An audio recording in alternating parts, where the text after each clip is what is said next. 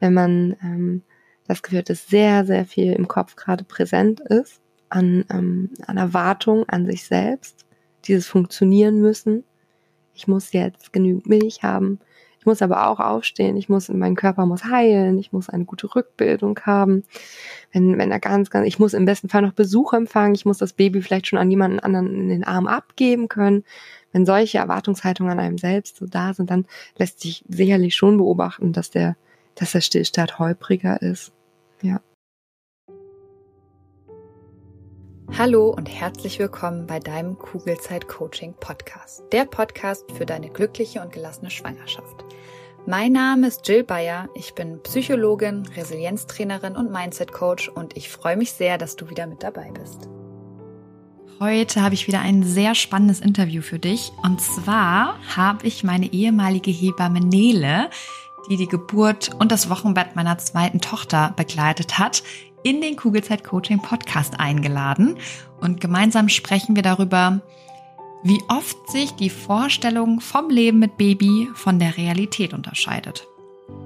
Und wir starten mit dem Thema Stillen und sprechen darüber, wieso der Stillstart manchmal wirklich herausfordernd ist, was einem bei einem guten Stillstart auch im Wege stehen kann wieso du meistens keine Angst haben musst, so wenig Milch zu haben, warum sich wohlfühlen so wichtig ist, wenn es um einen guten Stillstart geht, wieso Wissen bei dem Thema im Vorfeld schon sehr wichtig ist und wie dir ein Plan B mental helfen kann, um entspannter mit dem Thema umzugehen. Wir sprechen auch über das Thema Babyschlaf. Und auch hier sieht die Vorstellung der meisten Eltern oft anders aus, als es dann tatsächlich ist egal ob es um den Babyschlaf geht oder den der Eltern. Und wir sprechen auch darüber, wo das Baby in der Vorstellung schläft und wo dann in der Realität. Und neben Stillen und Schlafen sprechen wir auch ziemlich ausführlich über das Wochenbett. Es geht unter anderem um den ersten Besuch, die eigenen Grenzen, die oft fehlende Realität auf Instagram und ganz wichtig, wir sprechen über das Thema Essen im Wochenbett. Was im Wochenbett und auch danach oft auftritt, ist ein Milchstau und auch über dieses Thema sprechen wir, weil ein Milchstau verrät viel darüber, ob die Mama gestresst ist oder nicht. Und wir sprechen darüber, wieso die Kinder bei einem Milchstau unersetzlich sind. Außerdem reden wir generell über Sorgen und Ängste und wie sie sich nach der Schwangerschaft verändern und wie sich Sorgen eben auch körperlich zeigen können. Und ich hoffe sehr, dass du ganz viele Erkenntnisse in dieser Folge für dich sammelst. Hör dir die Folge sehr gerne nicht nur in deiner Schwangerschaft an, sondern dann auch nochmal, wenn du Mama bist. Weil eins kann ich dir versprechen, egal wie du dir dein Leben mit Baby vorstellst und egal wie es dann in der Realität aussieht, du bist nicht alleine, wenn es nicht deckungsgleich ist. Und noch wichtiger, es ist eigentlich auch relativ egal, solange du ein Mindset hast, was dir erlaubt, flexibel auf alles Mögliche zu reagieren. Und damit wünsche ich dir jetzt ganz viel Freude beim Hören. Liebe Nele, ich freue mich sehr, dass du heute hier bist und dir Zeit nimmst, mit mir über deine Erfahrung als Hebamme zu sprechen. Und damit erstmal herzlich willkommen im Kugelzeit Coaching Podcast. Hallo Jill, ich freue mich auch sehr. Bin ganz gespannt auf unsere Aufnahme. Ich auch. Und ich freue mich vor allem, weil wir so auch endlich mal wieder ein bisschen Kontakt haben, weil du warst ja meine Hebamme bei der Geburt meiner zweiten Tochter. Und ich habe mich bei dir immer ja wirklich sehr, sehr wohl gefühlt. Und ich habe dir einfach jedes Mal angemerkt, dass du deinen Job wirklich mit Leib und Seele machst. Und dafür möchte ich mich auch hier nochmal aus tiefstem Herzen bei dir bedanken, weil es einfach unglaublich wichtig ist, dass es so tolle Frauen wie dich gibt. Oh Jill, danke schön. Jetzt überforderst du mich direkt am Anfang. Perfekt. Äh, danke. Das ist, ähm, das freut mich sehr. Es war auch sehr schön mit euch. Ihr habt es mir sehr einfach gemacht immer. Das freut mich zu hören. Und wir haben im Vorfeld ja schon so ein bisschen darüber gesprochen, über was wir hier jetzt heute sprechen wollen. Mhm. Und wir haben einfach festgestellt, dass es eine große Diskrepanz manchmal gibt zwischen der Vorstellung und der Realität, wenn es um das Leben mit Baby geht. Und bevor wir da jetzt genauer einsteigen, magst du dich einmal noch mal kurz vorstellen und noch mal in deinen eigenen Worten sagen, was du eigentlich so machst? Ja, voll gern. Also äh, das habt ihr schon gehört. Ich bin Nele. Ich bin Hebamme seit 2019 und habe ähm, seitdem auch in verschiedenen Versorgungsbereichen schon mit Frauen und Familien gearbeitet, ähm, mit einer Geburtshilfe in der Klinik, äh, von Anfang an in der Freiberuflichkeit und momentan arbeite ich in der außerklinischen Geburtshilfe. Das bedeutet Schwangerenvorsorge, Geburtsvorbereitung, Geburtsbegleitung, Wochenbettbetreuung und ähm, alles, was rundherum im ersten Lebensjahr abläuft in den Familien. Mm, nach meiner Ausbildung habe ich noch Hebammenwissenschaften studiert und studiere gerade noch meinen Master in Berufspädagogik. Ähm, ja, so ein bisschen nebenher noch. Ganz schön viel, ne? Also man hat ja als Hebamme nicht so einen richtigen Alltag, oder? Also es ist ja nicht so, dass du acht Stunden am Tag arbeitest und du weißt, du hast einen 9-to-5-Job. Ja, voll. Es ist auch, es ist auch herausfordernd zu planen, weil manchmal ähm, entschließen sich ja Kinder auch äh, in der 36. Woche oder noch eher zu kommen oder auch mal 14 Tage über Termin. Und äh, es ist immer schwer zu prognostizieren, wer braucht wie viel Zeit und wie ähm, sortiert es sich dann tatsächlich in den Wochenstunden voll. Ja, man muss als Hebamme wahrscheinlich ich wollte gerade sagen, gut planen können, aber das ist es ja gar nicht. Es ist ja wahrscheinlich eher dieses flexibel sein, oder? Ja, flexibel sein und, und in einem guten Team arbeiten, würde ich behaupten. Ähm, dass man sich gut absprechen und aufteilen kann. Also so im Alleingang könnte ich mir das auch nicht vorstellen, gerade nicht mit Geburtshilfe.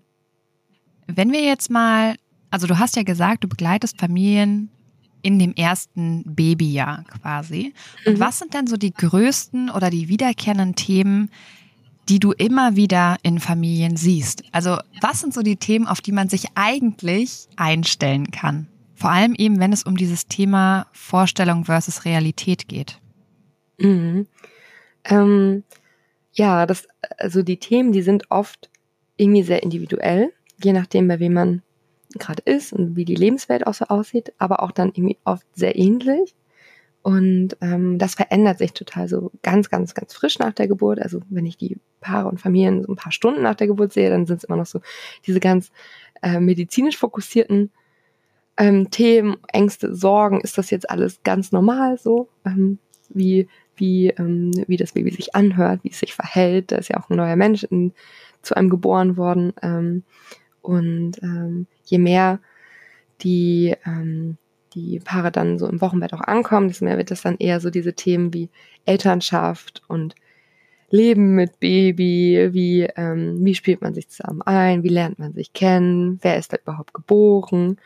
Und ähm, das ist schon etwas, was irgendwie oft mit ähm, Erwartung und Realität ähm, gekoppelt ist, weil ich, ich könnte mir vorstellen, dass man sich vorher schon auch Gedanken macht, wie es so wird und ähm, mh, wie sich auch die eigene Konstellation vielleicht miteinander oder auch wenn man alleine ist mit dem Kind so äh, verändert oder vielleicht auch nicht und äh, wie es dann so tatsächlich ist. Ja. Gibt es denn so bestimmte Themen, die einfach immer wiederkommen? Ich könnte mir zum Beispiel vorstellen, dass das Thema Stillen so ein Thema ist, was wahrscheinlich in jeder Familie mhm. ein großer, einen großen wichtigen Punkt einnimmt. Vor allen mhm. Dingen gerade bei Erstgebärenden könnte ich mir vorstellen, weil entweder man geht da so ran und sagt, ja, das klappt sofort, mhm. oder man will von Anfang an nicht stillen, oder bei mir war es so, ich habe immer gesagt, ja, mal gucken, ob ich das überhaupt kann. Und das lag einfach daran, dass ich von außen schon total oft gehört habe, bei meiner Freundin hat es nicht geklappt, bei der Freundin von der Freundin hat es nicht geklappt. Das heißt, ich bin da schon direkt mit so einem eher negativen Mindset rangegangen weil mir zu dem Zeitpunkt aber auch noch nicht bewusst war, wie wichtig auch beim Stillen wieder das eigene Mindset ist, weil wir uns den Druck eben ganz oft selbst machen. Empfindest du das in deiner täglichen Arbeit auch so? Ja, total. Das ist eigentlich ja schon fast mit so das Paradebeispiel. Ähm, ganz zu Beginn der Schwangerschaft, wenn man sich kennenlernt, schreibe ich sowas wie eine Anamnese, also schau einmal auf die ähm, Vorgeschichte der jeweiligen Frau drauf und da frage ich immer, möchtest du stillen? Und die Standardantwort ist eigentlich immer ja, wenn es klappt. Äh, und super selten ähm, einfach nur ja, klar, möchte ich. Ähm, und, und da merkt man dann schon immer, das ist sehr nah gekoppelt mit ähm, wirklich, wirklich dieser Idee von, ähm, was wird mir auch zugetragen, gibt es in meinem Umfeld vielleicht auch, auch schon Freundinnen oder Vorbilder, Familie, die gestillt haben, wird in der Öffentlichkeit gestillt, sieht man, das ist es natürlich. Und ähm, wenn das vielleicht gerade wie beim ersten Kind, wie du schon gesagt hast, noch nicht so ist, dann ähm, ist auch ganz viel Zweifel oft mit dabei.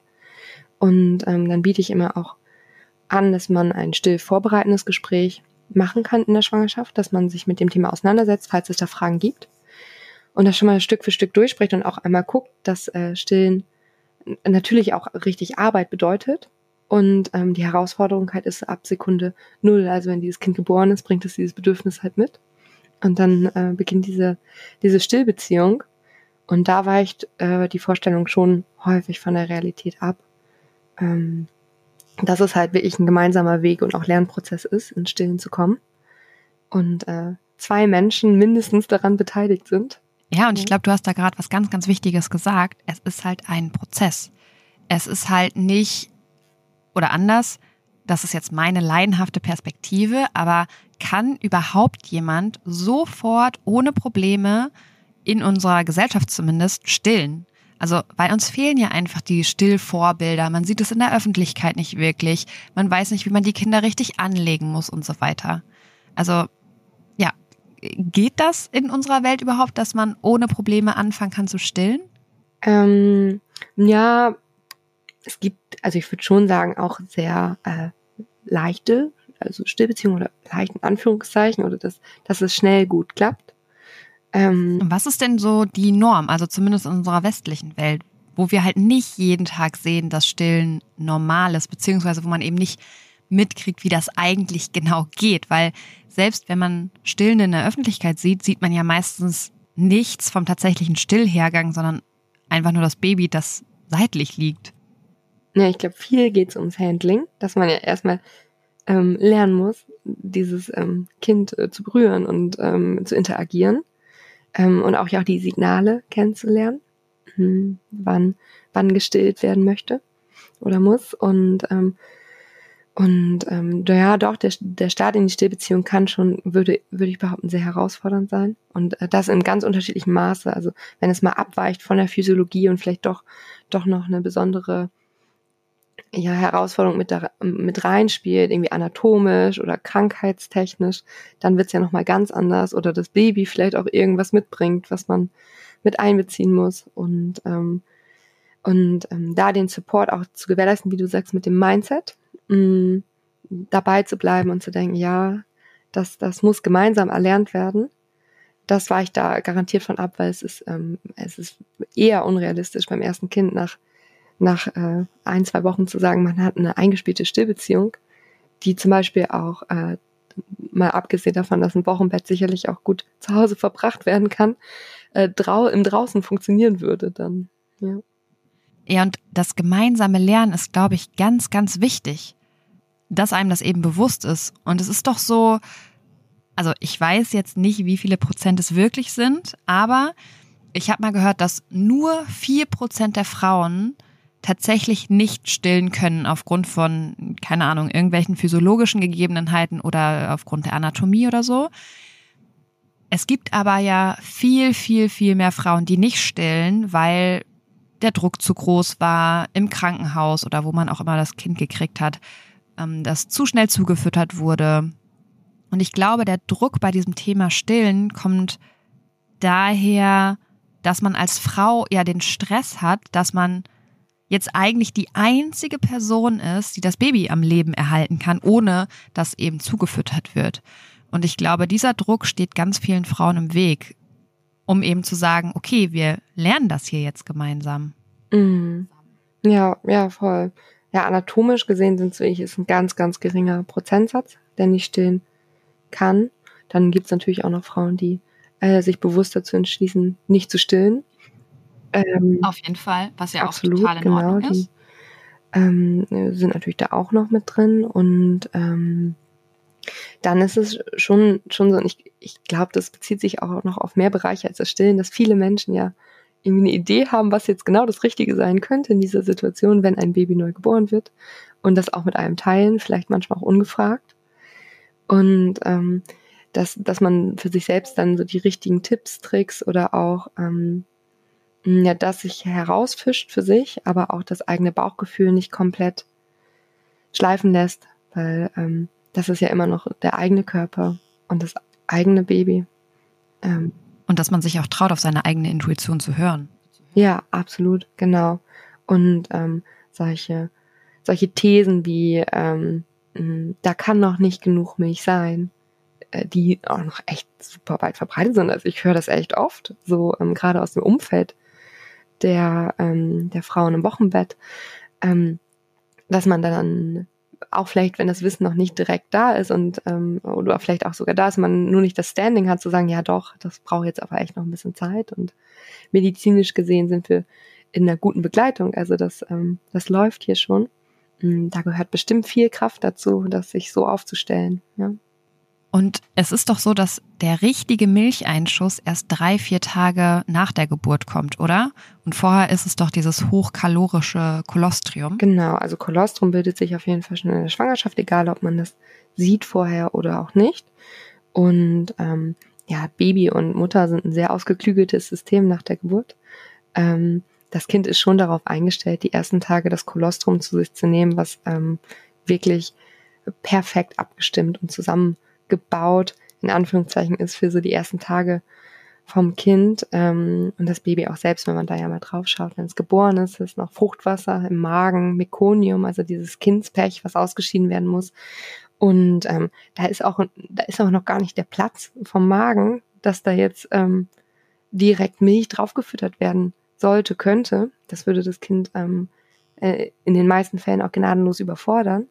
Und ähm, dieser Prozess von das äh, Kind beziehungsweise hormontechnisch eher die Plazenta ist geboren und die Milchbildung kann jetzt starten ähm, mit dem Angebot- und Nachfrageprinzip, beziehungsweise Nachfrage. Das Kind muss an die Brust, muss gekuschelt werden, sollte nackt ähm, gebondet werden, damit Oxytocin fließen kann und somit dann irgendwann auch die Milch im besten Fall. Ähm, der kann auch durchaus störanfällig sein, dieser Prozess, wenn man äh, sich die Zeit äh, nicht nehmen kann, vielleicht. Ähm, oder auch nicht nimmt. Und ja, oder auch, ja. Entschuldigung, dass ich dich unterbreche, aber ich glaube, das ist auch ein ganz, ganz wichtiger Punkt. Wenn wir gestresst sind, dann schüttet unser Körper halt eher Adrenalin und Cortisol, also Stresshormone aus, die ja eher hinderlich sind, weil, also was braucht man für Hormone für den Stillstart? Oxytocin? Ja, Oxytocin. Prolaktin. Ja, und es genau. funktioniert eben nicht beides gleichzeitig. Also es geht nicht nur das, also es geht mhm. nur das eine oder das andere. Ja, und Stresshormone sind auch immer stärker als alle anderen Hormone, die uns irgendwie gut fühlen lassen. Und wenn ich halt gestresst bin und zum Beispiel die ganze Zeit denke, keine Ahnung, oh mein Gott, mein Baby bekommt nicht genug Milch, dann produziere ich eben Stresshormone und dadurch wird der Stillstart schwieriger, weil ich einfach weniger Oxytocin ja. habe. Ja, deswegen, also so ähm, Milcheinschuss oder äh, dass die Milch einfließt, äh, dritter, vierter Tag, das kann auch mal ein bisschen länger dauern, wenn man zum Beispiel sich in einem Umfeld befindet, in dem man sich nicht ganz so wohl fühlt. Also manchmal ist es doch tatsächlich so, dass wenn wenn man dann nach Hause geht und dann ähm, doch mal im, im eigenen Bett liegt auch, egal wie wunderbar die Stillhilfe auch im Krankenhaus war, also die leisten fantastische Arbeit.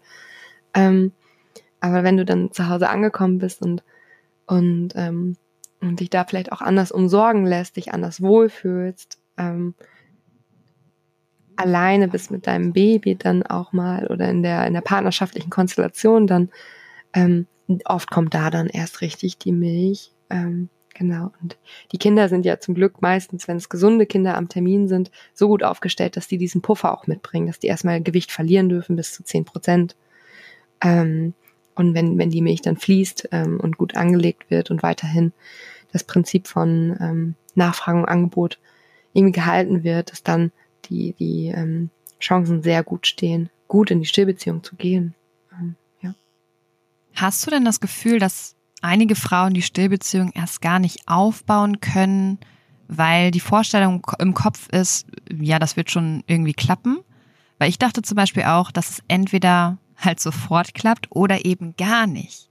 Also bei mir gab es in meinem, ich würde jetzt im Nachhinein sagen, naiven erstgebärenden Hirn nur schwarz oder weiß, weil ich mich mit dem Thema Stillen an sich vor der Geburt leider auch überhaupt nicht äh, ja, mit auseinandergesetzt habe. Ähm also der Körper kann schon recht viel trotzdem. Ähm, aber es ist schon so, dass wenn, wenn man ähm, das Gefühl hat, dass sehr, sehr viel im Kopf gerade präsent ist, an, ähm, an Erwartung an sich selbst, dieses funktionieren müssen. Ich muss jetzt genügend Milch haben. Ich muss aber auch aufstehen, ich muss, mein Körper muss heilen, ich muss eine gute Rückbildung haben. Wenn, wenn er ganz, ganz, ich muss im besten Fall noch Besuch empfangen, ich muss das Baby vielleicht schon an jemanden anderen in den Arm abgeben können. Wenn solche Erwartungshaltungen an einem selbst so da sind, dann lässt sich sicherlich schon beobachten, dass der, dass der Stillstand holpriger ist. Ja. Was würdest du den Frauen raten, die jetzt noch schwanger sind? Also kann man sich irgendwie vorbereiten? Sollte man im Vorfeld irgendwas tun, damit sowas erst gar nicht passiert? Beim Stillen würde ich, würde ich, ich sagen, bei dem Thema Wissen ist Macht auf jeden Fall. Beim Stillen würde ich mich vorher schon richtig einfuchsen. Das, ähm, das sehe ich gerade gerade bei ersten Kindern voll viel, dass ähm, ganz viele den Fokus total auf Geburtsvorbereitung legen. Ähm, und wenn man, wenn man aber so mal gesamt draufschaut, dann ist die Schwangerschaft ja schon deutlich länger als die Geburt ähm, an sich, aber ja das Wochenbett nochmal, noch mal, ähm, und das Leben mit Baby nochmal eine ganz andere Nummer. Und ähm, dass die Vorbereitung aufs Wochenbett, und dazu gehören ja noch ganz, ganz viele andere Themen, aber halt auch richtig ähm, stillen, so im Fokus, dass man sich auf Stillen vorbereitet, also sich da schon gute, gute Literatur ranzieht, ähm, vielleicht mal bestärkende Gespräche führt mit Frauen, die schon gestillt haben, mal fragt, hey, wie war denn euer Start der Stillbeziehung, die ersten Tage und nicht, wie es jetzt läuft, ähm, wenn man sich schon sieht und alles eigentlich ganz gut eingespielt ist. Mm. Und ähm, dass man sich da ehrliche Quellen heranzieht und vielleicht dann weniger ähm, die, das ist, das ist sowieso dafür ist ähm, Schwangerschaft und Geburt sehr anfällig, Grusel-Stories, dass die ausgepackt werden. Ähm, dass man sich nicht anhören muss, ja, stillen wird bei dir sowieso nicht klappen, weil Oma Inga hat das auch nicht gekonnt oder ähm, oder die Tante hat dann auch, weiß ich nicht, nach acht Wochen Schwarzbrot zugefüttert oder also du weißt nicht, was ich teilweise höre. Das ist echt echt wild. Da kann man sich, glaube ich, richtig gut vorbereiten für das Thema Stillen, ja. Und ähm, vor allem nicht alleine, wenn man mit jemandem zusammenlebt, der auch für dieses Kind Verantwortung übernehmen möchte, dann ist es definitiv partnerschaftliche Arbeit auf Stillen sich vorzubereiten. Total spannend. Und ich weiß noch, als ich mit Lilly schwanger war, da habe ich überhaupt nicht an Stillen gedacht. Weil ich halt wirklich dachte, ja, entweder es klappt oder es klappt halt nicht. Mehr habe ich mich damit leider wirklich nicht auseinandergesetzt. Und seitdem ich eben weiß, dass es ein Prozess ist, dass da aber eben auch ganz viel Druck hintersteht, ist es einfach unglaublich wichtig, sich vorzubereiten. Also genau das, was du sagst, kann ich eigentlich nur zu 100 Prozent unterschreiben. Vor allem, weil ich glaube, gerade als Erstgebärende hat man ganz oft dieses Gefühl, ja, ich muss jetzt funktionieren, weil wenn ich nicht funktioniere, dann kriegt mein Baby kein Essen. Und im schlimmsten Fall ist es dann ja so, dass wir gedanklich so weit gehen, dass wir sagen, ich bin jetzt schon einfach keine gute Mutter für mein Kind.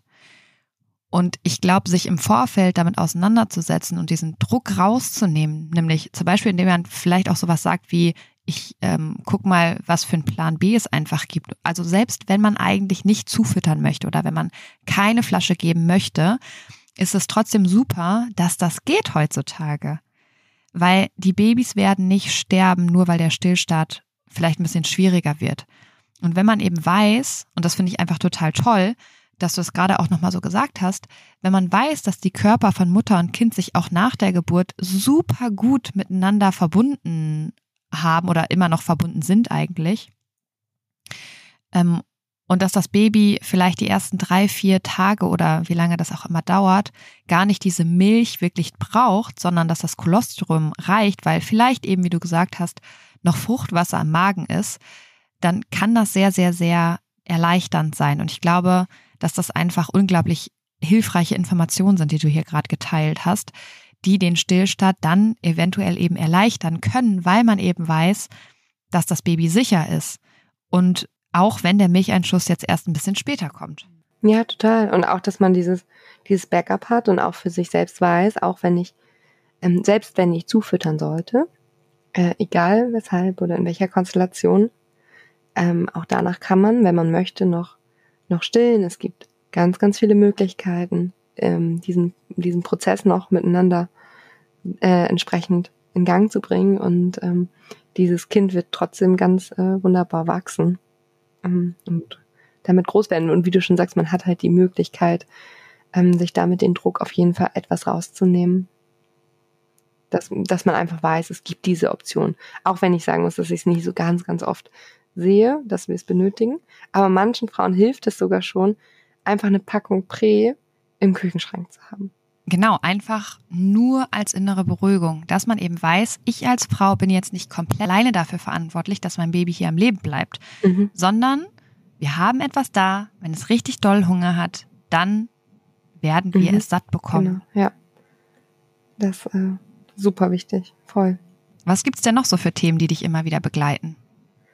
Äh, ich, ich glaube, es sind fast, echt fast alle Lebensbereiche betroffen. Äh, betroffen in Anführungszeichen. Ne? Das klingt so hart. Das, das hat ja auch, das ist ja auch was, ähm, was ganz Wunderbares, dass man nicht genau weiß, was passiert. Ist ja auch nicht alles, alles gleich in den Familien.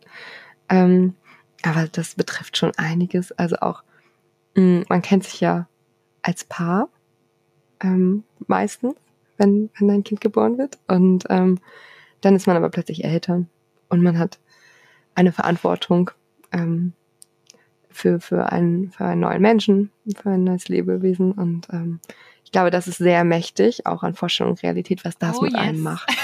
ich spreche aus Erfahrung. was siehst du denn da so? Also aus Hebammensicht.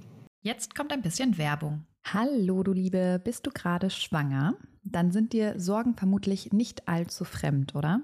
Weil Sorgen in der Schwangerschaft kennen tatsächlich die meisten Frauen und oft suchen wir dann Sicherheit im Außen, egal ob durch den Frauenarzt, die Hebamme oder im schlimmsten Fall durch Google. Das Problem dabei ist, dass all diese gut gemeinten Ratschläge und Untersuchungen oft nur für kurze Zeit Entspannung bringen und die eigenen Sorgen leider viel zu schnell wieder da sind als gewollt. Und damit du langfristig zu einer inneren Ruhe kommst, habe ich mein erstes Buch Kugelrund und glücklich geschrieben. Das Buch ist kein simpler Ratgeber, sondern soll dich motivieren, dich mit deinen eigenen Gedanken auseinanderzusetzen, damit du so deinen Sorgen und Ängsten ihre Kraft nehmen kannst, weil das kannst nur du, das kann kein anderer. Und es geht vor allem eben darum, den Blick auf dich selbst zu richten und immer wieder zu reflektieren, ob dich deine aktuellen Gedanken darin unterstützen, eine entspannte Schwangerschaft zu erleben oder ob du dir gedanklich viel zu oft eine Zukunft vorstellst, die du so eigentlich gar nicht erleben möchtest. Oder aber ob du vielleicht eher gedanklich in der Vergangenheit feststeckst und eigentlich Dinge reproduzierst in deinem Kopf,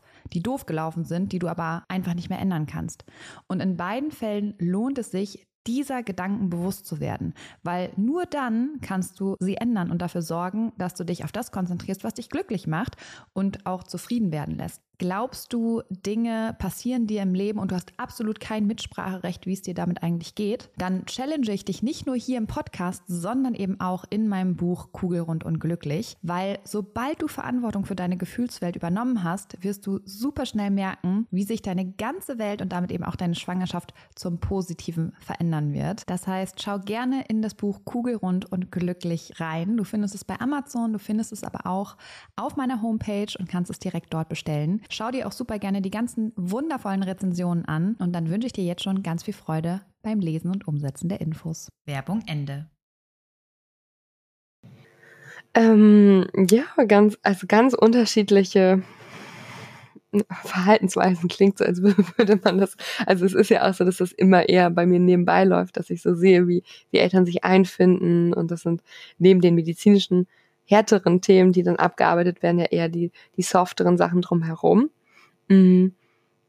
Und ähm, dass, dass viele sich schon damit beschäftigen, mache ich gerade alles richtig zum Beispiel? Ähm, ist das alles normal, wie das hier läuft? Ähm, ähm, bin ich in irgendwas vielleicht auch nicht sicher genug oder gut genug von Anfang an? Ähm, auch ähm, das betrifft vor allem auch Babyhandling ganz viel, dass sie sich auch, dass viele sich erstmal trauen müssen, äh, ihr Baby dann richtig, an, richtig anzufassen. Ähm, oder wo schläft ein Kind? Auch äh, würde ich sagen, spannendes Thema. Ich bin in der Schwangerschaft meistens auf jeden Fall einmal immer nicht nur in der Praxis bei den Frauen, sondern auch einmal zu Hause. Und dann sehe ich schon echt oft Kinderbetten in einem Kinderzimmer stehen. Und ähm, kann man, da kann man sich schon fast denken, dass, also ich habe jedenfalls noch kein Kind darin schlafen gesehen. das wäre jetzt meine nächste Frage gewesen. Also ich bin ja auch nicht ähm, monatelang immer jeden Tag da. Also in den ersten Wochen habe ich darin jetzt noch kein Kind, Kind gesehen. Also vielleicht mal im Beistellbett, wenn es hochkommt und sonst schon, schon sehr nah bei den Eltern immer. Ja, aber das ist auch wirklich ein Thema, was in dieses Vorstellung versus Realität passt. Man denkt immer, naja, dann kriegt man halt das Kind, geht nach Hause und dann schläft es halt im eigenen Zimmer. Und ich finde, so lange, bis man das eigene Baby wirklich in den Händen hält und dann erst merkt, nee, ich will eigentlich nicht mal, dass das zehn Zentimeter weg von mir liegt. Oder ich finde, bei uns war es zum Beispiel so, dass Hendrik und ich uns darüber unterhalten haben, ob wir ein Familienbett wollen. Und er hat gesagt, auf jeden Fall. Und ich habe gesagt, auf gar keinen Fall will ich ein Familienbett. Wir haben ein Beistellbett und sobald das Kind keine Ahnung wie alt ist, schläft es dann auch in seinem eigenen Zimmer. Und äh, du warst ja hier, als Mia geboren wurde. Und Lilly ist jetzt fast zweieinhalb und wir mhm. haben immer noch ein Familienbett und ich würde es tatsächlich nicht missen wollen. Aber in der Schwangerschaft war für mich ganz klar, nee, also ja. ein Familienbett will ich auf gar keinen Fall. Und ich glaube, das ist auch so ein Punkt, oder? Ja, auch irgendwie ja verständlich. Ja, ähm, voll. Aber, aber im Nachhinein kann ich echt nur über mich lachen. Aber damals war ich wirklich der felsenfesten Überzeugung, dass ich kein Familienbett will. Ja, ja, und also irgendwie auch nachvollziehbar, wenn man aus einer Paarbeziehung rausgeht, dass jetzt nicht die Wunschvorstellung erstmal ist, ja, wir machen jetzt jahrelang Familienbett. Ja, genau. Und ich dachte dann nämlich auch, naja, wie soll das denn dann mit unserer Beziehung mhm. werden? Also auch im Bett tatsächlich, ne? Weil wenn da immer ein Baby liegt, das konnte ich mir einfach überhaupt nicht vorstellen. Mhm. Ja, ja. Das Problem ist nur, dass die Kinder sich halt nicht vorstellen können, allein zu schlafen. Ja, ja und bei uns war es eben so, wir eben auch nicht. Ja, ja, voll. Mhm. Ja, sehr, sehr wichtig. Und, und wenn man dann so mit, mit dem mit diesen SITS-Richtlinien, also so mit den Empfehlungen für sicheren Babyschlaf im Backup, Familienbetten betrachtet, sich da auch auf die Zahlen schaut, auf die Evidenz, dass Familienbetten sehr sicher gestaltet werden können für Babyschlaf und auch sehr gesundheitsfördernd für alle. Und auch wieder Kontext-Stillbeziehungen zum Beispiel. Und auch da merkt man einfach wieder, wie krass ausgeklügelt die Natur ist.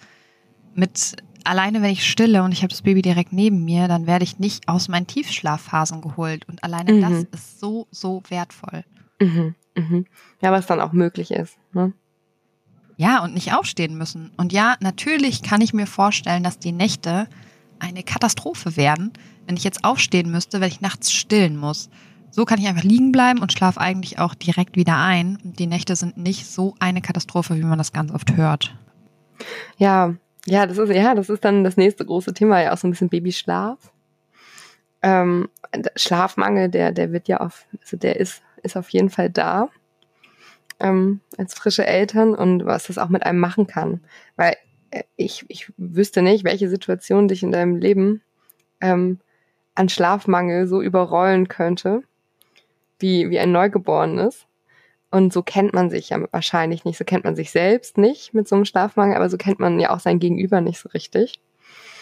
Und ähm, äh, das auch irgendwie anzunehmen, dass es dann gerade in dem Moment so eine Phase ist, die, die man aber nicht so richtig gut beeinflussen kann. Also du, kannst halt nicht zu dem Kind sagen, du schläfst jetzt ähm, länger oder durch oder du hast deine Bedürfnisse, die müssen jetzt irgendwie anders verpackt werden. Das, das kann das Kind ja einfach nicht. Das ist ja auf dich angewiesen. Ähm, ja, und dementsprechend muss man dann selbst sein, seine eigenen Bedürfnisse nochmal ja anders sortieren. Mm, und das ist sicherlich auch mit Vorstellungen, Realität. Ja, definitiv. Und ich finde mm. immer, ah, du hast das eigentlich schon so schön gesagt, wenn man halt müde ist, dann ist die Zündschnur halt auch einfach kürzer. Und es ist halt für alle anstrengender, und was ich oft merke, ist ähm, bei frisch gebackenen Mamas, wenn die Kinder dann schlafen, dann machen sie den Haushalt und holen sich damit eben nicht den Schlaf, den sie eigentlich bräuchten. Ja. Und ich sage damit nicht, schlaf immer, wenn dein Baby schläft. Das ist auch, glaube ich, gar nicht wirklich möglich. Aber mhm. man sollte schon ja seinen Energiehaushalt im Blick haben. Und wenn man halt total müde ist, dann findet man in den meisten Fällen, ja, da findet man dann auch einen Weg, sich für 20 Minuten kurz hinzulegen. Aber das passiert leider total oft nicht. Nee, bestimmt auch, weil vielleicht auch, ja, vielleicht schwingt es auch manchmal mit. Wie war es denn vorher? Vielleicht war es vorher für einen selbst ganz, ganz wichtig, dass, ähm, dass der Haushalt irgendwie äh, ja, anders aussah oder, oder ähm, je nachdem, wie natürlich auch so die mh, mm, Verhältnisse in der Beziehung sind, wie man sich so aufteilt, was man auch abgeben kann und auch abgeben mag und wie man auch darüber spricht, also wie so die Kommunikation stattfindet. Ähm, und ob das dann auch okay ist, wenn das vielleicht dann anders gestaltet wird als vor der Geburt, wenn man es selbst dann erstmal nicht macht. Und wenn diese Ansprüche nicht, ähm, nicht abge, die müssen ja auch nicht komplett abgelegt werden. Also so Sauberkeit und so, das sind ja auch menschliche Bedürfnisse irgendwo. Aber wenn man die Prioritäten dann nicht für sich selbst auch setzen kann, ähm, dann, dann kann das sehr herausfordernd sein, denke ich. Ja. Und es fängt ja bei Kleinigkeiten an, ob man, oder Kleinigkeiten, die im Wochenbett überhaupt gar keine Kleinigkeit sind. Also das, ähm, wie oft ist es auch ein Thema, dass man selbst mal duschen kann. Auf jeden Fall. Ja. Ja. Und da fängt das ja schon an, dass man sich ähm, irgendwie diese kleine, kleinere Ressource, also kleiner war es in der Schwangerschaft und im Leben davor. Ja, gar nicht ähm, eigentlich. Dass man sich das irgendwie so, freischaufeln kann. Halt. Genau. Ich gehe duschen. Ja, ja, genau. Ja. Dass sowas dann plötzlich ins Wanken ja. gerät. Das ähm, kann bestimmt auch erschütternd wirken. Ja. Wochenbett an sich ist bestimmt auch so ein Thema für unser Überthema Vorstellung versus Realität. Es ist einfach ein Riesenthema, wo man die Realität im Vorfeld ja irgendwie so gar nicht einschätzen kann. Nee, und ähm, woher auch? Also das, ähm, da muss man dann auch vielleicht gucken, wo, wo beziehe ich meine Informationen her. Ein Geburtsvorbereitungskurs kann glaube ich, sehr gut sein, aber der kann halt überhaupt nicht darstellen, wie es dann wirklich wird.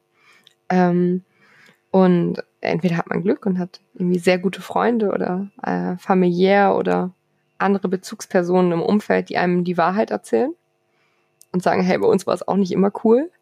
Ähm, das ist wirklich extrem anstrengend. Mm, ja, oder man ist darauf angewiesen, was man, was man sonst so an Infos kriegen kann. Es gibt, es gibt super gute Bücher, aber wenn man sich zum Beispiel auch auf Instagram oder so mal, mal ähm, ähm, umschaut, dann ist es auch ganz, ganz unterschiedlich, was aus Wochenbetten geteilt wird. Ähm, oh, und da muss ich, mh, rede ruhig weiter, ich merke mir einmal kurz, was ich sagen möchte. Und ich versuche immer nicht so viel ähm, arbeitstechnisch der, im Privatleben zu machen. Also, dass ich so mir wenig Wochenbett-Content zum Beispiel auch anschaue auf Instagram, weil ich ganz schnell den Impuls habe, so zu denken, oh Mann, ganz realistisch ist das vielleicht jetzt auch doch nicht, was teilweise gezeigt wird. Und das finde ich so, so schlimm. Ich folge gerade mehreren großen Accounts, wo die Frauen alle vor kurzem tatsächlich ihre Babys bekommen haben. Und ich denke mir jedes Mal, wie du bist nach fünf Tagen schon spazieren und tust so, als wenn irgendwie alles total normal ist. Da wird ein so falsches Bild vermittelt und ich glaube, das ist sowohl für die Frauen, die es teilen, schlecht, weil sie ja, keine Ahnung, merken, eigentlich geht's mir überhaupt nicht so. Also sowohl körperlich, aber eben auch mental.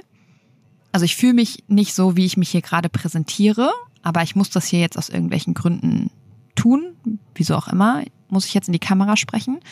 Und vor allem finde ich es aber auch für die anderen Frauen oder Paare total irreführend, die ihre Kinder halt noch nicht haben, weil man dann denkt, wenn die Kinder dann da sind, äh, okay, bei den anderen ist alles irgendwie wie immer, nur bei mir hat sich alles geändert. Keine Ahnung, ich habe Selbstzweifel, weiß nicht, wo vorne und wo hinten ist und so weiter und so weiter. Ja, oder warum, warum fühle ich mich jetzt so schlecht oder warum, warum teilt auch das niemand? Ähm, das ist manchmal, dieses Phänomen sieht man in Rückbildungskursen zum Beispiel manchmal, dass ähm, man hat ja auch Runden zum Austausch, wo man fragt, hey, wie geht's euch? Soll ich auf irgendwas achten? Wie sieht's aus? Und ähm, allen geht's immer total gut und irgendwie läuft's auch bei allen immer richtig gut. Und das sind aber ja auch ganz oft Frauen, die ich im Wochenbett begleite. Dann ist vielleicht doch, und ich weiß manchmal, hey, es ist vielleicht doch gerade gar nicht so easy. Und es ist auch okay, wenn du es nicht mit einer Gruppe von zehn, in Anführungszeichen, fremden Frauen teilen möchtest. Ähm, aber, aber dass der Austausch, so ein ehrlicher Austausch über, über ähm, über die Situation. Ich glaube, das könnte vielen so helfen, einfach mal zu hören, hey, es ist auch normal und es ist auch okay, dass du es mal nicht so, so lustig findest. Ähm, und es gibt auch sicherlich Momente, wo man, also ich bin immer sehr beruhigt oder ich schätze das sehr, wenn Familien auch mal sowas sagen wie, heute wäre auch echt mal schön so ein Tag wie vor der Schwangerschaft oder so. wo, und das heißt dann nicht, dass die ihre Kinder nicht lieben oder schlechte Eltern sind. Null. Wirklich gar nicht, aber dass man das auch vermissen darf. Und ich glaube, gerade wenn man so Runden hat, also was ich ganz oft merke, wenn ich zum Beispiel Gruppencoachings äh, habe, dann muss nur eine Frau anfangen, ehrlich zu sein und dann geht's bei allen anderen auch los. Es ist auch einfach ein sehr, ja, verbindendes Element. Falls man sich nämlich nicht mehr in Anführungsstrichen verstecken muss, sondern man kann dann eben sein, wie man ist und man kann auch einfach sagen, hey, es läuft gerade einfach überhaupt nicht oder unsere Paarbeziehung ist nicht mehr so, wie sie vorher mal war oder was es auch immer ist. Und beim Thema Wochenbett, mhm. was mir damals sehr geholfen hat, war zu wissen, dass nach ein paar Tagen, ich glaube so drei, vier Tagen einfach so ein Hormonabfall kommt, der so krass ist. Also hat man das überhaupt irgendwann mal so doll in seinem Leben? Wahrscheinlich nicht, oder? Und dass da eben ganz viele Emotionen auch hochkommen. Gibt es denn noch irgendwelche anderen Sachen, die man vorher wissen sollte, wenn man über das Thema Wochenbett nachdenkt? Mm, ja, das ist eine gute Frage. Da muss, da muss ich bestimmt auch mich etwas relativieren, weil die Dinge, die für mich ganz selbstverständlich sind, ähm, sind es manchmal nicht für die Frauen, die geboren haben. Also sind manchmal, manchmal schon schon die Vorstellung, wie mobil ist man nach der Geburt. Und das kann von, also es kann, man, natürlich sind manche Frauen topfit und laufen dir nach Hause und ähm, könnten sich auch die ersten Tage bewegen und auch ein Baby tragen, bestimmt irgendwie. Ähm, aber viele halt auch gar nicht.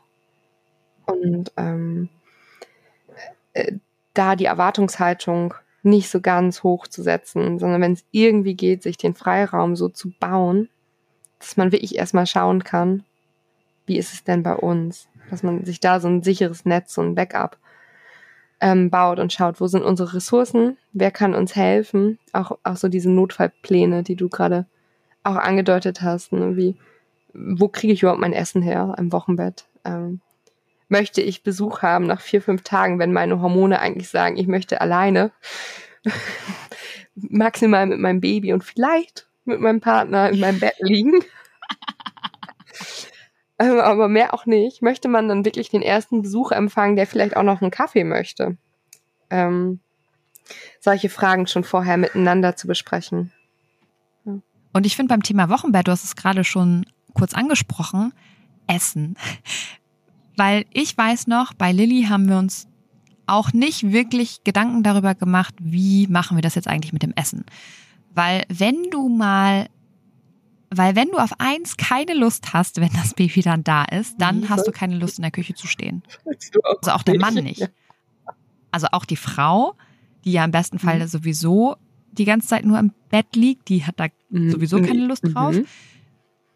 Aber auch der Mann möchte ja nicht in der Küche stehen oder sich Gedanken machen, äh, Mist, was essen wir denn eigentlich heute Mittag und äh, was gibt's zum Abendbrot? Und da gibt es einfach mittlerweile so viele tolle, ja, wie sagt man denn da, Wochenbettlieferservice oder so.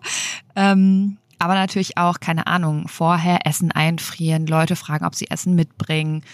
Ich mache das zum Beispiel tatsächlich so jedes Mal, wenn ich irgendwo ein Baby angucken darf. Ich habe Essen dabei und keine süßen Babyklamotten oder Spielzeug, sondern Essen. Also auch egal, ob die Leute vorher sagen, dass sie essen wollen oder wenn sie es auch nicht sagen, sondern einfach, weil ich weiß, ich gar ich gehe nicht dahin und verlange von ihnen Kaffee und Kuchen, sondern ich bringe etwas mit, um zu unterstützen. Ja, auf jeden Fall. Und dass man, das ist, äh, das ist eine super Perspektive und dass man sich aber auch im Wochenbett trauen darf, zu sagen, ähm, ja, vielleicht darfst du vorbeikommen, und in diese Wochenbettblase reinkommen, aber dann bring wenigstens dein Essen selbst mit. Ja, oder eben auch so, zu sagen, ja. ich bin noch nicht bereit, wir brauchen einfach noch Zeit für uns. Ja, und dass man auch zusammen Grenzen, glaube ich, gut steckt. So irgendwie abmacht, hey, wenn es mir zu viel wird. Und wenn das nach zehn Minuten ist und ich merke, es geht nicht, dann geht es halt nicht. Und dann, dann hat was anderes in dem Moment Priorität und, äh, und die Besuche können bestimmt nachgeholt werden oder wie auch immer man damit umgehen möchte. Wie ist denn das aus Hebammensicht? Kriegst du das wirklich mit? Also sagen dann die Familien, ach Nele, gut, dass du hier bist. Letzte Woche war XY da und äh, eigentlich hatten wir da überhaupt keine Lust drauf. Oder dass etwas, also ich will das jetzt auch gar nicht pauschalisieren. Mhm. Einige Familien sind so und andere sind so, aber kriegst du sowas dann auch wirklich mit? Oder haben viele Frauen oder Paare da dann auch einfach Redebedarf? Ähm, also dieses Thema erster Besuch, das ist schon öfter Beratungsthema. Also, dass sich da auch Infos zu gewünscht werden. Ähm, wie kann das gestaltet werden? Geht das für mich? Geht das fürs Kind? Ähm, geht das für uns insgesamt? Manchmal habe ich da ein bisschen, ähm, oder manchmal spüre ich da ähm, so einseitige Hoffnung, dass ich auch sage, nee, ist vielleicht noch ein bisschen früh jetzt ähm, für euch, dass, dass wenn das vielleicht nicht kommuniziert werden möchte, dass ich das dann sage. Ähm, also das würde ich aber nicht sagen, weil äh, jede, jede Familie so individuell ist, dass die, ähm, egal was ich, was ich denen erzähle, die können sowieso machen damit, was sie möchten. Und nicht jeder Tipp wird ähm, passend sein und auch nicht funktionieren, ähm, weil das, das kann ich auch gar nicht gewährleisten. Aber gerade beim Besuchsthema habe ich manchmal den Eindruck, dass ich, dass ich da sagen darf, guckt, was euch gut tut. Ganz genau. Oder auch im Besuch. Was, was ist wirklich gut? Oder hat man danach dann vielleicht auch einen sehr anstrengenden Abend und eine sehr, sehr anstrengende Nacht, weil es für alle sehr viel war? Mm, da kann, da würde ich nur ermuntern, ähm, miteinander auch drüber zu sprechen. Auch vielleicht auch in der Schwangerschaft schon den Verwandten und Freunden zu sagen. Wir gucken erstmal, wie es so ist. Ja. ja, und auch da wieder auf die eigene Intuition zu hören ja, das kann ja auch, ähm, kann ja auch sein, dass es einem sehr, sehr gut tut, bestimmte Menschen um einen herum zu haben und das einem sehr viel Kraft gibt und dann ist das natürlich auch gesundheitsfördernd. Also es, ein Besuch muss ja nicht immer eine Belastung darstellen. Ähm, genau. Was gibt's noch für Themen auf der Liste? auf unserer Liste? Auf unserer Liste zum Thema Vorstellung versus Realität. Ja, also wir sind ja jetzt heute sehr Wochenbett-Schwangerschaft oder Wochenbett bezogen. Ich glaube, über Geburt könnte man, müsste man eine komplett eigene ähm, Folge machen. Also ja. Geburt sprengt, glaube ich, nochmal alles an Vorstellung und Realität oft. Ja. Ähm, ähm, was würdest du denn, ohne dass wir jetzt in das Thema Geburt eintauchen, was würdest du empfehlen, wie Frauen mit diesem großen Thema umgehen sollen? Mit Geburt? Mit Geburtsvorbereitung? ähm, zu schauen, welche Art von Geburtsvorbereitung braucht man. Das, also welche, welcher Typ Mensch ist man vielleicht auch? Braucht man vielleicht Zahlen, Fakten, ähm, den genauen Ablauf? Wen möchte man dabei haben? Wer braucht diese Infos noch? Oder möchte man ähm, eher mentale Geburtsvorbereitung machen oder das miteinander kombinieren? Ähm, und dann das, das nicht so ähm, isoliert betrachten von ich, ich sammle mir jetzt Wissen an und das ist eine Garantie dafür, dass es dann so verläuft, ähm, wie ich es mir vielleicht vorstelle, ähm, sondern auch bei sich bleibt und schaut, was kann mein Körper, wie kenne ich meinen Körper, mm, wie gehe ich normalerweise damit um, wenn, äh, wenn ich in Ausnahmesituationen komme dass man das nicht außen vor lässt, weil, weil man kann nicht jede Geburtsvorbereitung pauschalisieren auf, ähm, auf eine Frau, auf, auf alle Frauen dann, ja. Weißt du, was ich meine? Ja, auf jeden Fall. Okay. Ja. Auch da wahrscheinlich wieder möglichst flexibel zu bleiben. Man kann sich ja vorstellen, wie man es gerne hätte, aber wenn es dann anders kommt, und ich würde jetzt mal sagen, es kommt fast immer anders, als man sich das vorstellt, dass man dann wirklich flexibel genug auf alles Mögliche reagieren kann. Mhm. Mhm. Ja, was auch die Konsequenz ist, vielleicht, wenn es nicht so funktioniert, wenn man oder nicht so abbilden lässt, wie die Vorstellung jetzt war. Ja, ich könnte mir vorstellen, dass beim Thema Geburt oder auch bei allen anderen Themen, die wir heute hier angeschnitten haben oder die sich auch generell um Schwangerschaft, Geburt und Elternsein drehen, dass da ganz oft, das weiß ich auch noch, ganz viele Sorgen und Ängste einfach da sind. Hast du denn das Gefühl, dass bei Sorgen und Ängsten auch einen Unterschied, Unterschied gibt zwischen der Vorstellung, wie es dann mit Baby ist. Also gehen wir jetzt mal davon aus, ich bin noch schwanger, ich habe jetzt schwangerschaftsspezifische Sorgen und Ängste Wie zum Beispiel, keine Ahnung, es kommt doch raus, dass irgendwas mit dem Baby nicht stimmt oder ich habe einfach Angst vor der Geburt. Wie verändern sich Sorge und Ängste, wenn das Baby dann da ist?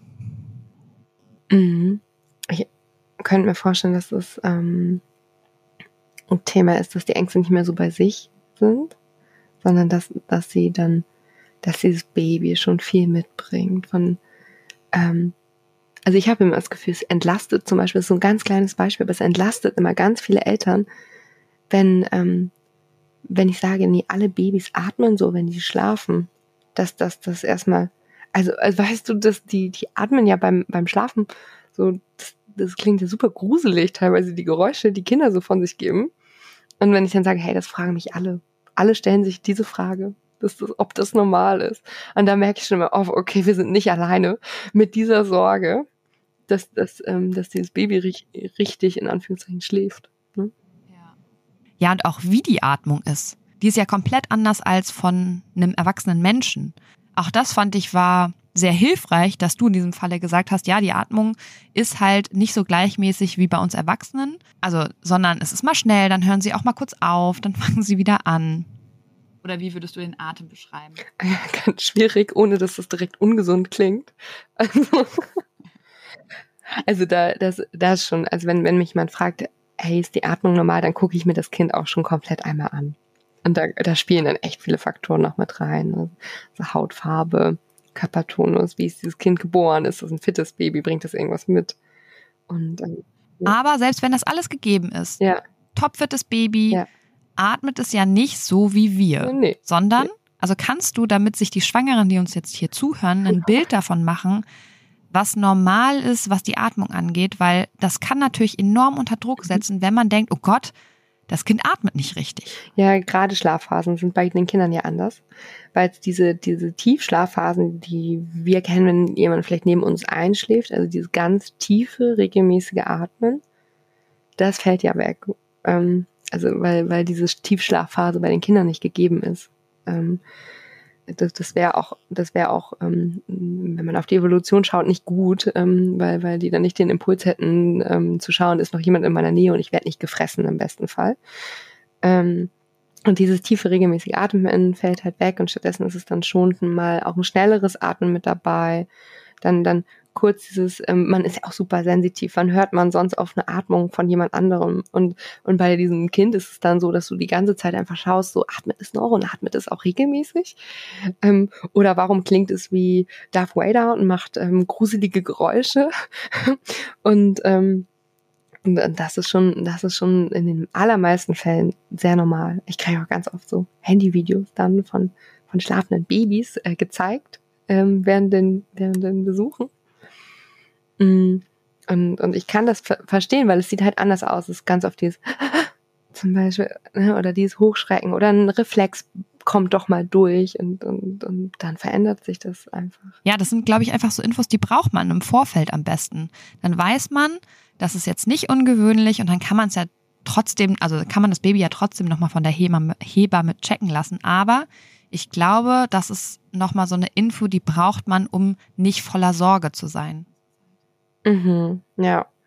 Ja, weil du hast es ganz am Anfang auch schon gesagt, was, was Sorgen ähm, hormonell machen können oder dann auch körperlich. Ähm, wenn du mich fragst, ob, ob ähm, Paare mir erzählen, ob es anstrengend war mit Besuch, manchmal kommt es auch über eine ganz andere Ecke raus. Ähm, ähm, manchmal werde ich kontaktiert, weil vielleicht ähm, eine Milchstauung da ist oder es jemandem auch nicht so gut geht, Fieber, Schüttelfrost. Hm.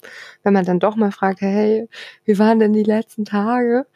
Dann, äh, wie oft war dann irgendjemand zu Besuch da? Und es war sehr anstrengend oder es gab vielleicht einen kleinen Konflikt ähm, oder eine größere Sorge. Und, und dann, dann hat man das, die Baustelle direkt am Körper. Also das ist dann. Kannst du das irgendwie erklären? Weil Milchstau ist ja tatsächlich sehr typisch, wenn man gestresst ist. Mm, die Brust ist sehr sensitiv. Woran liegt das? Ähm, also es ist, das ist auch, wird auf jeden Fall multifaktoriell sein. Ähm, neben, neben, ähm, neben der Tatsache, dass, dass eine ähm, wachsende Stillbeziehung hormonell sehr vulnerabel ist. Also da, da muss muss nur ein bisschen Stress mit dazu kommen, da kann, da kann das schon gestört gestört sein in hormonellen Abläufen. Ist es auch so, wenn zum Beispiel Besuch da ist, traue ich mich zu stillen oder nehme ich mir meinen Rückzugsort? Und wenn mein Baby gerade Hungerzeichen hat oder es am Clustern ist, ist es dann okay, wenn ich mich einfach rausziehe oder, oder vor dem Besuch stille, mache ich dann die Anlegetechnik wirklich so sicher, wie ich die eigentlich schon kann? Oder mache ich schnell, schnell und dann sitzt es nicht ganz so und dann provoziert man sich ja. Einfach so Komplikationen wie, wie eine Stauung. Ähm. Aber ich finde es also wenn ich das jetzt mal aus der Brille der Evolution betrachte, dann ergibt das in meinen Augen keinen Sinn. Weil wenn die Mama gestresst ist, dann Milchstau hat, dann hat es das Baby doch auch direkt schwerer. Oder ist das bei den Kindern total egal und nur die Mama hat dann Schmerzen? Ja, also ja, die Kinder sind ja wirklich ein richtig wichtiges Hilfsmittel sogar in der Milchstauung, dass, dass man die dann so anlegt, ähm, dass sie die Brust gut entleeren.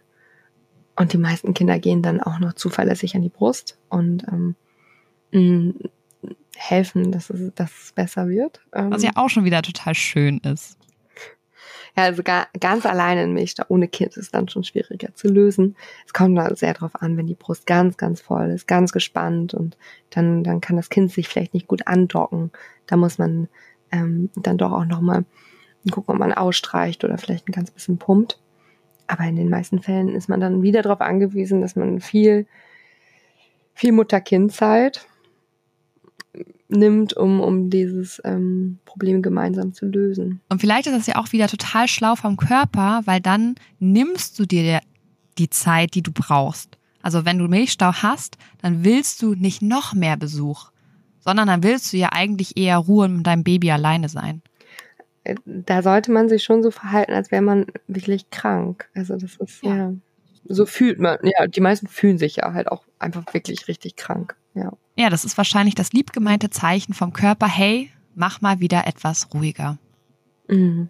Ja, ja, das ist auch wenn der Wochenfluss, wenn der schon fast fast äh, weg war und plötzlich wieder auftritt und man dann dann mal schaut, hey, was habe ich denn gemacht die letzten Tage, dann kann das auch also ist das in der Regel das Signal, mach mal noch ein bisschen weniger. Aber das dann eher auf körperlicher Ebene, oder? Also so stelle ich mir das jetzt vor, wenn du Stress hast, eher so mentale Themen, mhm. dann kriegst du Milchstau und wenn dein Wochenfluss doller wird, dann hast du wahrscheinlich körperlich zu viel gemacht, weil deine Wunde einfach wieder aufgegangen ist. Ja, die, mhm, ja. Ja, ja, die Plazenta-Haftfläche, die, ähm, dass die dann, ja, genau, mit dem Beckenboden, dass einfach viel Belastung drauf war, dass dann ähm, ja, das, das stimmt. Das sind eher körperliche, körperliche Themen, körperliche. Mhm. Oh Nele, ich könnte mich noch Stunden mit dir weiter unterhalten, aber ich habe jetzt gerade mal auf die Uhr geguckt und wir sind schon ganz schön lange dabei. Vielleicht musst du einfach nochmal wiederkommen und wir sprechen über weitere Themen, weil ich glaube, das ist einfach sehr, sehr hilfreich für ganz viele Schwangere da draußen und auch für frisch gebackene Eltern. Gibt es denn jetzt noch irgendeinen Punkt, den du gerne noch besprechen möchtest zu diesem Thema? Mm, nee, ich glaube ich glaube nicht. Jetzt, jetzt gerade im Moment nicht. Wenn man so im Nachhinein hört, denkt man bestimmt, ah, da hätte man noch was sagen können. dann kannst du mir wirklich gerne nochmal schreiben, dann machen wir tatsächlich nochmal eine Folge. Weil ich habe tatsächlich auf meiner Liste echt noch einige Punkte, aber das würde heute den Rahmen sprengen.